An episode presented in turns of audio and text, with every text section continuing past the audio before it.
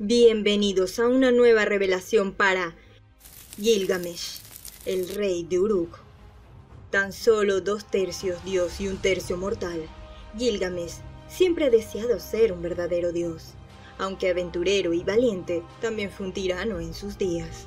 Hasta que los dioses lo enviaron al salvaje Inkadu para enseñarle a Gilgamesh el error de sus caminos. Los dioses mantuvieron batallas en Kadu mientras que Gilgamesh estaba solo una vez más. Con la llegada de sus amigos llegó la muerte, un nuevo propósito, la búsqueda de la inmortalidad.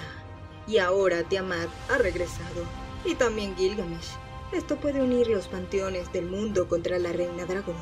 Y tal vez los dioses le den por fin lo que tanto anhela.